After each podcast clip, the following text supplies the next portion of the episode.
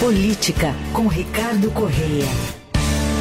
Deixar claro que a gente não quis dizer que é só em ano bissexto que o Fluminense é campeão, até porque foi campeão no passado. Não, lógico. Lógico. Tudo bem, Ricardo? Tudo bem, não, é porque a gente tem. Fazer um reparo aqui. Exato, humildade, mas nem tanto. Também, né? Peraí, né? Essa tá mais ou menos É. atuada do Corinthians, não do Fluminense. Corinthians Mas hoje tá mais bissexto, temos né? tantos temas que eu tô preocupado de não dar tempo de terminar até as nove e meia, que é a hora do Nossa, eu jogo. fiquei pensando nisso. Eu falei, É. vamos fechar essa hora pro Ricardo, porque talvez a gente dê conta de Fluminense a gente deixa para falar daqui a pouquinho. Muito bem. Começar falando sobre uma análise muito legal que o Ricardo publicou hoje no estadão.com.br sobre essa organização da esquerda em tentar fazer uma contra-manifestação, só que aí a favor da prisão do ex-presidente Jair Bolsonaro. Como é que você analisou e agora conta pra gente esse movimento da esquerda, Ricardo? É, me parece que é muito próximo daquilo que o próprio Bolsonaro gostaria, né? Que a estratégia do Bolsonaro é exatamente levar para o campo político, né? A prisão, ela está no campo jurídico. E no campo jurídico a situação do Bolsonaro está bem complicada. São várias eh, investigações eh, e há um, uma ideia geral no país de que cedo ou tarde haverá ali denúncias, processos e ele será condenado e muito provavelmente preso ao fim dos processos. Então, para ele, o melhor cenário é levar para o ambiente político. Foi o que ele fez ao fazer o, o, o ato do dia 25 lá na Paulista, né? É dizer, ó, estou sendo perseguido, isso aí não passa de uma estratégia da esquerda junto com o Supremo para me prender, a esquerda que está querendo isso, está pressionando por isso.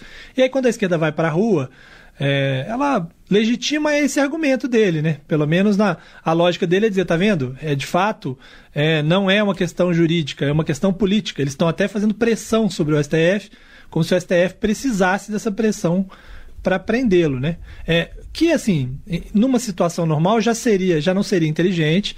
Se você considerar o fato de que é, um, é um, uma situação meio que dada, assim, como, como é, favas contadas, né, que vai acontecer, faria menos sentido ainda você fazer uma manifestação para algo que você já sabe que vai acontecer, ou seja, você não teria nada a ganhar, você só teria a perder, porque se a manifestação der errado, né? E com esse agravante de que você ainda pode dar uma mensagem de fraqueza, porque você vai fazer manifestações por todo o Brasil. Por um fato que talvez as pessoas não se mobilizem porque elas acham que já vai acontecer. Né? Imagine a pessoa da esquerda pensar: bom, eu vou lá para quê se ele já vai ser preso mesmo, né? E aí você leva menos gente. Não é um pedido aí... de impeachment, É, né? exatamente, nem uma defesa do Lula propriamente, que vai poder juntar os sindicatos ali para defender, né? É, é uma situação que já está ali colocada, que o, que o judiciário vai decidir, e você de repente, por causa disso, não tem tanta mobilização, espalha ela pelo Brasil inteiro, dá menos gente, e aí você tem uma foto é, do bolsonarismo dizendo: olha aqui, eu levei, seja lá 185 mil, se for segundo a USP, Contagem ou seja, USP. 600 mil ou 750 mil segundo a PM, e vocês levaram menos, né? Que é, é muito provável que isso razão. acontecer, né? Então, me parece que é, se tem alguém que ganha com isso, é Bolsonaro, né? É, é isso.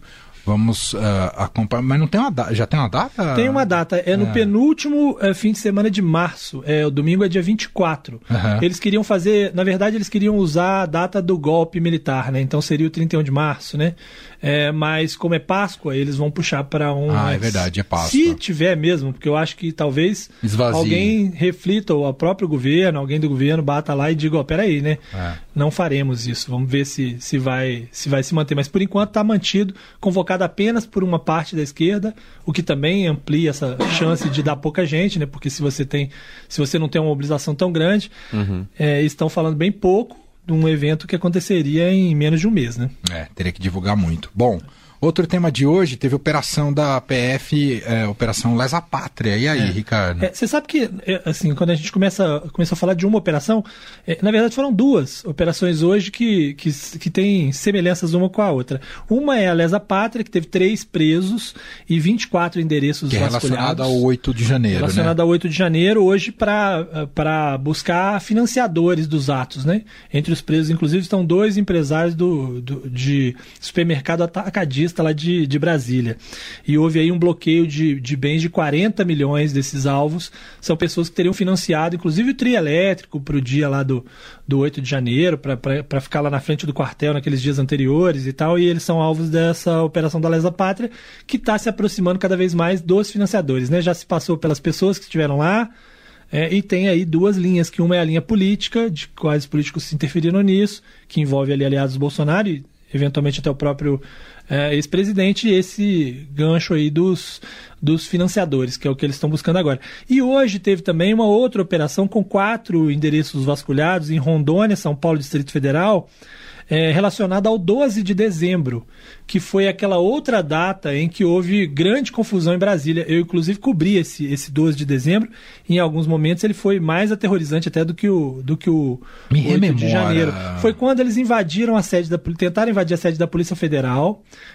para tentar libertar um líder indígena bolsonarista. Ah, me recordo. E depois disso eles começaram a botar fogo em carro e ônibus pela rua. Foi um terror porque não ficou Uhum, nos prédios da esplanada. Porque se você pega ali dentro da esplanada, Parecia ato terrorista. é exato. Você tem ali dentro da esplanada é basicamente uma área, uma área pública ali com, com os prédios e com, né, é uma área mais isolada. As pessoas não passam ali o dia a dia de Brasília não se, não, não, passa ali exatamente para Praça dos Três Poderes, embora sejam vias importantes. Mas o, o dia 12, os ônibus colocaram fogo em ônibus, na frente de ponto de ônibus, Viraram fazendo as pessoas carros. descerem de, de ônibus, botar fogo em carro que estava em estacionamento, assim. Foi um negócio aterrorizante. A Foi. cidade ficou assim, é, cheiro de fumaça, muito muita fumaça preta, assim, foi um negócio cheiro de, de borracha queimando, né? Terrível. Tem marca no asfalto até hoje lá. Então eles fizeram essa operação que chama Operação Nero, não por acaso, né? Botaram fogo na cidade de Brasília. E aí eles fizeram aí. Parabéns ao Departamento dos É. Nomes da Polícia Federal. Eles Mais uma bons, vez. né? São muito eles bons. são bons, Eles né? são nisso. bons. Eles são bons nisso. E então também teve essa outra operação. Foram duas operações hoje que se somam a mais um ou outro episódio de ontem à noite, que foi a prisão do deputado do PL do Espírito Santo, né? É, o deputado Capitão Assunção. É, do PL do Espírito Santo foi preso por decisão do Alexandre de Moraes. Ele já era investigado por conta do 8 de janeiro e teria descumprido é, é, medidas para evitar a prisão, né? As medidas é, como uso de tornozeleira, etc. Tal. Ele podia não, ele não podia estar nas redes sociais. Foi preso. Não houve ainda um comunicado sobre exatamente o que ele teria infringido, mas aliados dele consideram a hipótese de que havia sites, é, redes sociais que eram operadas a partir de ordens dele e que se diziam de fã-clube dele, na verdade, para driblar essa proibição que ele tinha. E ele é uma figura exótica para Pra dizer o mínimo. para dizer o mínimo. Ele, ele comandou a greve da PM do, do, do Espírito Santo lá em 2017, foi uma greve terrível. De- teve uma vez que ele pediu para. Ele ofereceu 10 mil reais para uma pessoa matar um criminoso. Ele agora, quando usava tornozeleira, na Assembleia, ele tirou a tornozeleira para dizer que aquilo não valia nada e tal. Enfim. É, aí agora tá. É. Desafiou aí para ver se o STF Uma prendia hora a e foi preso. estoura, é. Exato. Exatamente. É isso. Bom, até conectado com esse tema, há uma proposta no Congresso para blindar os deputados de operações da Polícia Federal. É, exatamente. Eles são super humanos agora? ou- É, ele já Uma- alguns uma nova outros, classe. É, É. ele já tem alguns outros benefícios, né? Aliás, um dos benefícios era o foro privilegiado, que eles queriam muito ser julgados no Supremo, porque o Supremo não condenava ninguém. Agora que o Supremo está condenando mais que a primeira instância, eles querem voltar para a voltar primeira pra instância. primeira, é. Não, esse negócio de foro privilegiado não é bom. E agora também tem esse debate sobre a, a blindagem para operações. Eles não querem que os gabinetes sejam é, investigados, né? eles não querem, eles não querem ter, ah, eles não querem que as decisões que impactem neles sejam tomadas como são com o cidadão comum. Eles querem ter algum tipo de proteção para não serem investigados, né? E aí, evidentemente, que isso isso permitiria que eles, né? Imagina, se ele se não puder entrar no gabinete de um deputado, ele pode colocar todas as provas lá dentro, né? Sem Claro. que nada. E, e é uma, um debate que está ganhando corpo na Câmara. Inclusive o presidente da Câmara, Arthur Lira, já se manifestou aí achando que tem que se fazer alguma coisa nesse sentido, mas que tem alguma resistência no Senado. O presidente Rodrigo Pacheco já disse que ele não concorda, ele acha que não seria apropriado criar mais uma mais uma exceção para os nossos parlamentares que já tem tantas exceções, né? É, é isso.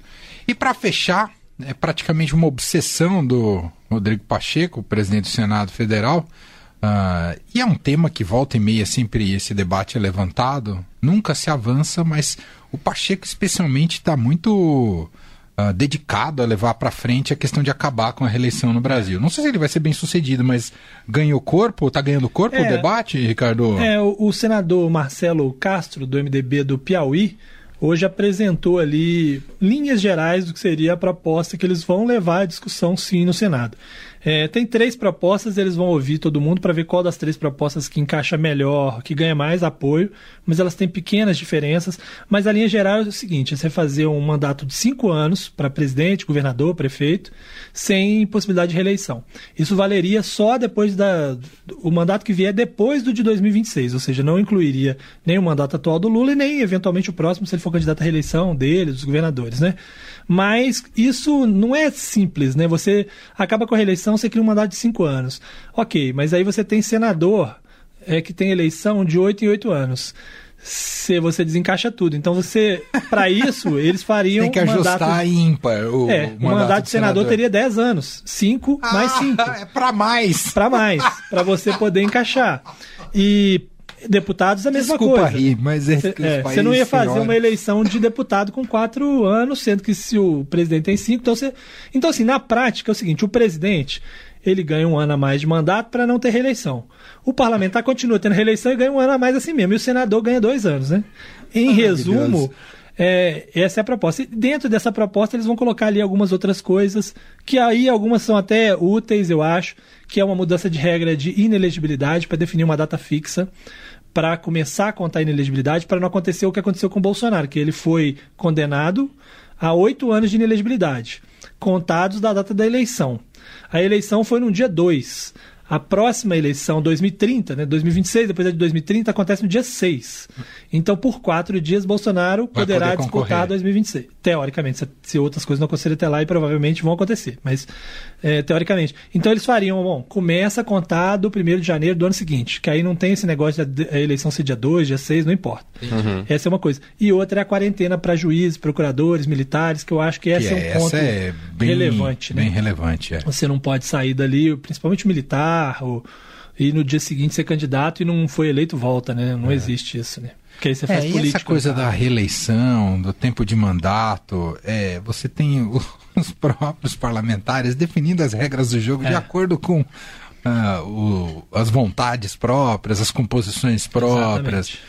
Ah, precisa, se isso for para frente, tem que envolver a sociedade de uma maneira muito mais participativa, porque não dá, né? É. Para ser uma decisão de gabinete ou por amizade entre eles. Definitivamente não dá. Para fechar, Fluminense LDU. Nessa. Ah, você queria contar é, mais não, uma última eu, história? Uma, que eu, uma, ah, é, ah. uma análise. Verdade, do, o Miguel Reale, perdão, Miguel eu Reale. esqueci, perdão. Miguel Reale, um jurista importante, né, constitucionalista e autor dos pedidos de impeachment, é, do pedido de impeachment da Dilma e que também participou é, do pedido de impeachment do Collor, ou seja, ele sabe do que ele está falando, dos dois impeachments que ele participou aconteceram, né, de fato, né? É, e ele faz uma análise interessante sobre o atual pedido de impeachment, que ao contrário dos anteriores, é, foi feito com assinaturas de parlamentares. Né? A Carla Zambelli é, teve a ideia, em vez dela simplesmente, porque qualquer pessoa pode fazer um pedido de impeachment, ou ela mesmo só assinar, ela foi recolhendo cada vez mais, mais assinaturas. Então ela tem 139 assinaturas, podendo, num aditamento, chegar a 190. E aí o Miguel Reale fala o seguinte: ok, quem assinou é parte. E quem é parte não julga. Você não pode ser o autor do pedido e votar. Então esses, esses parlamentares não votam na prática o pedido estaria morto, né? Porque se ela chegar a 191, você tem 503 menos 191 dá 322. Você precisa de 342. Ainda que até o Zeca Dirceu e a Glaze Hoffman votassem pelo impeachment, ele não aconteceria. Então essa é a interpretação dele. A Carla Zambelli acha que ela diz que leu lá e que não tem isso em lugar nenhum, então que por isso ela não vê problema. Mas não é nem uma questão de estar expresso na lei, é uma questão de interpretação constitucional, que pode ir para o Supremo, inclusive, se eventualmente o Lira aceitasse. Não deve aceitar, não. mas ainda que houvesse uma briga, eh, teria essa, essa questão. A oposição, que é quem propôs, não poderia votar. É, é isso que denota que o movimento é muito mais para a oposição né, mostrar a sua, a sua cara né, e marcar território do que efetivamente um impeachment para valer. Uh, Ricardo, agora sim. Ah, eu chegar. sei que você estava evitando o assunto, mas daqui a pouco é às nove e meia? Nove e meia. Nove e meia no Maracanã, o Fluminense recebe a LDU. E a recebe porque tem que receber, mas de fato eles não gostam é. de receber a LDU. Não, não. Ele... E hoje é o dia de espantar esse esse, fantasma, esse a gente fantasma, espera, né? né? Porque É. o Fluminense perdeu duas finais para a LDU, 2008 a Libertadores, 2009 a Sul-Americana. Verdade. Nos dois jogos tendo ganhado os jogos do Maracanã, mas tinha tomado goleadas lá na, na altitude. Dessa vez não tomou goleada, mas tomou um gol no último minuto. Então, assim, a situação tá um pouco melhor do que das outras vezes. Nesse meio tempo, o Fluminense até eliminou a LDU num mata-mata aí no meio do caminho, num ano que eu nem lembro qual que é, porque também não Mas é não final. era final. importa. Mas agora é mais uma final da Recopa. O Fluminense tem que ganhar por dois gols de diferença para ser campeão no tempo normal. Ou 1 a 0 para levar para os pênaltis, né? E vai ser uma desmoralização se perder de novo, né? Primeiro porque, porque o time da LDU desse ano ainda é pior do que o dos outros anos, que também não era lá essas coisas. É, imagina como é que os, os rivais não vão tripudiar se o Fluminense perder a terceira para LDU no Maracanã, É. né? Mas o time não tá jogando bem, então Com a sua confiante. aposta. Não, eu tô, eu tô achando que vai ganhar. Mas eu acho que tem que fazer um gol rápido para ter a tranquilidade. Se não fizer no primeiro tempo, vai ser um desespero no segundo. Mas eu tô achando que vai dar Fluminense, vai sair um gol, é, eles vão ter que sair um pouco pro jogo. Talvez o Fluminense ganhe até demais, de três. quem Esperamos. sabe, três. Assim Me esperamos. lembro que a última vez, jogo importante do Fluminense que eu pedi palpite do É. Ricardo, ele acertou placar e quem fez o gol. Exatamente. Espero que dessa vez você Exatamente. acerte novamente. É, não vou, não vou ser tão ousado. Não, claro. Eu não vou perder o meu. Claro. Vou perder meu 100% dizendo quem faz os gols, mas eu acho que o Fluminense ganha. Eu tô confiando aí de talvez três gols de diferença. Ó. Vamos ver. Boa. Então tá bom. Ricardo, boa final pra você. Um abraço. Até semana que vem, Ricardo. Valeu, um Valeu. abraço.